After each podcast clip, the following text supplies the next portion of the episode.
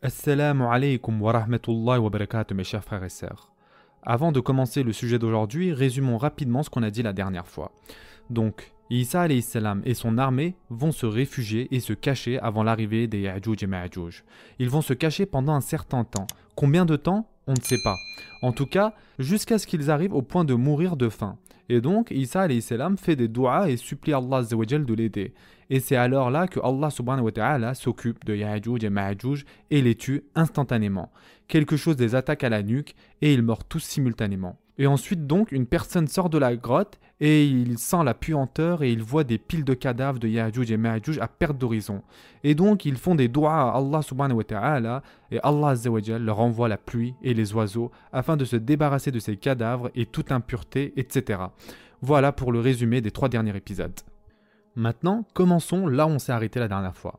Après Ya'juj et Ma'juj, il devrait avoir une période de prospérité, de paix et d'abondance telle que le monde n'a jamais vu, et ce depuis le début des temps. Et le prophète sallallahu a dit qu'une seule grenade sera suffisant pour nourrir une tribu entière.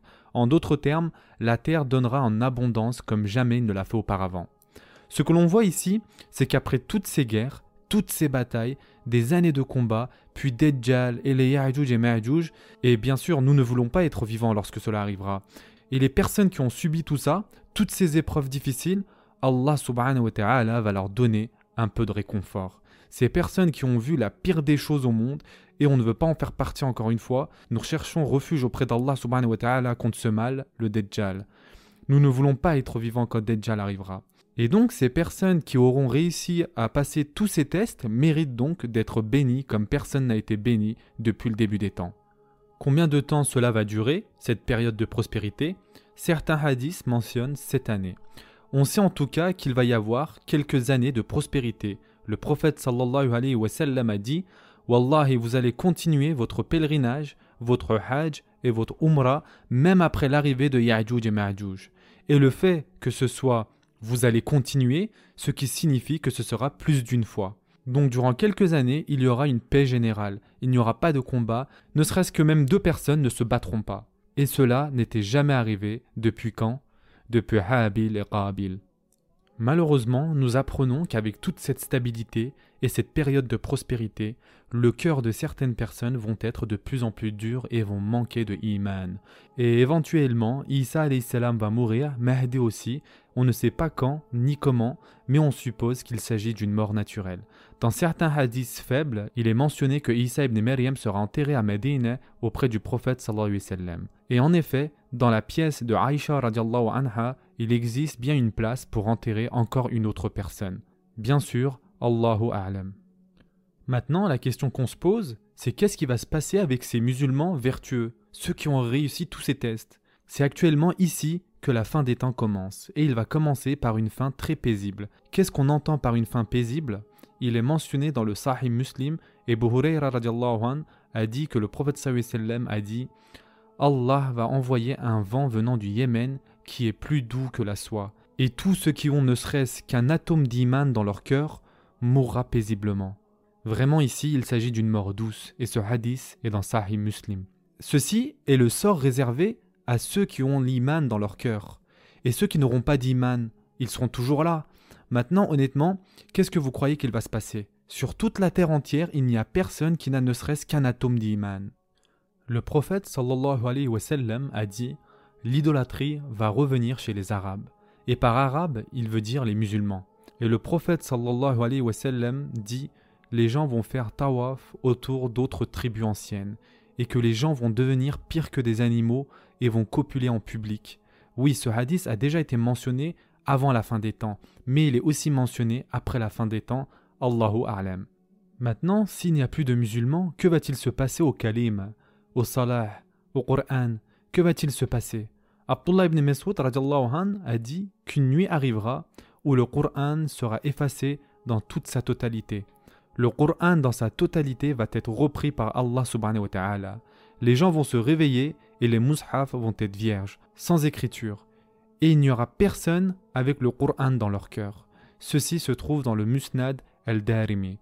Dans une autre version, il est dit que Abdullah ibn Mas'ud dit à ses élèves Lisez le Qur'an avant qu'il ne vous soit enlevé. Les élèves lui ont dit Ces mushaf, comment peuvent-ils être enlevés?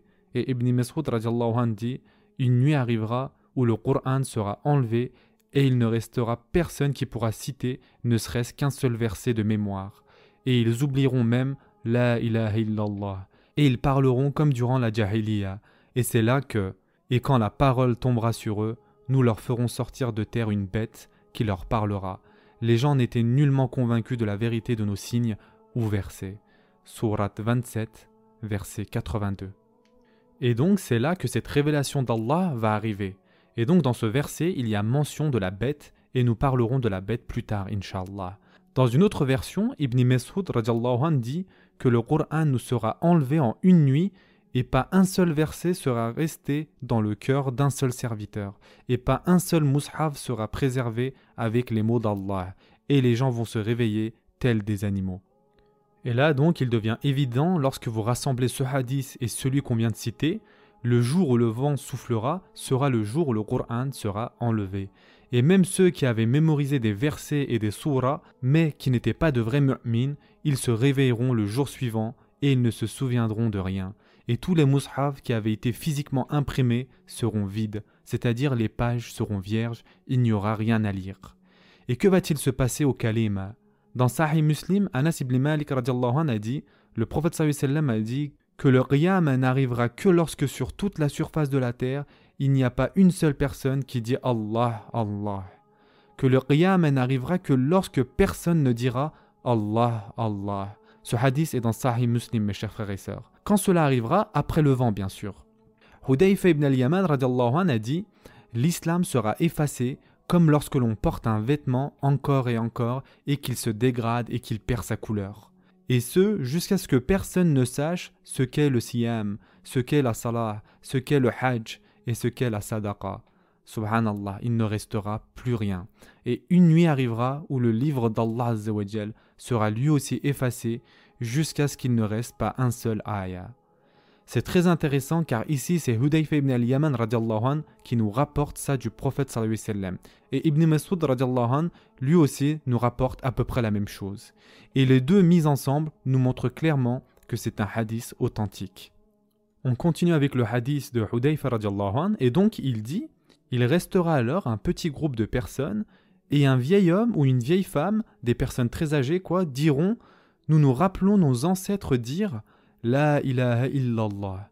Mais nous ne savons pas ce que cela signifie.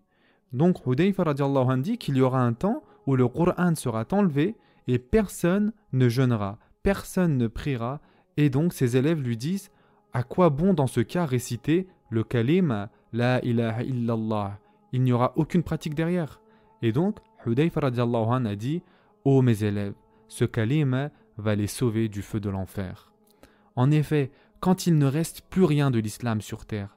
Peut-être que rien que le fait de dire le kalim et de s'identifier en tant que musulman suffira.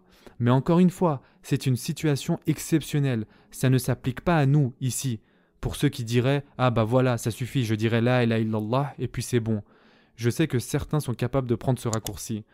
De plus, une chose intéressante ici, nous avons dit que des personnes très âgées diront nous nous rappelons nos ancêtres dire La ilaha illallah, mais nous ne savons pas ce que cela signifie.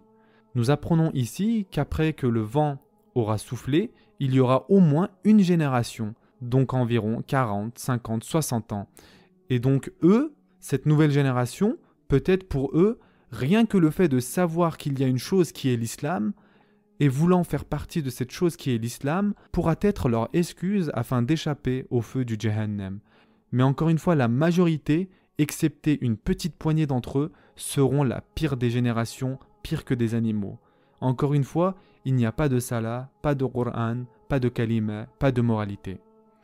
La prochaine fois, nous parlerons des derniers événements avant que nous l'on souffle dans la trompe, Inch'Allah. Prenez soin de vous, mes chers frères et sœurs, et à très prochainement, Inch'Allah.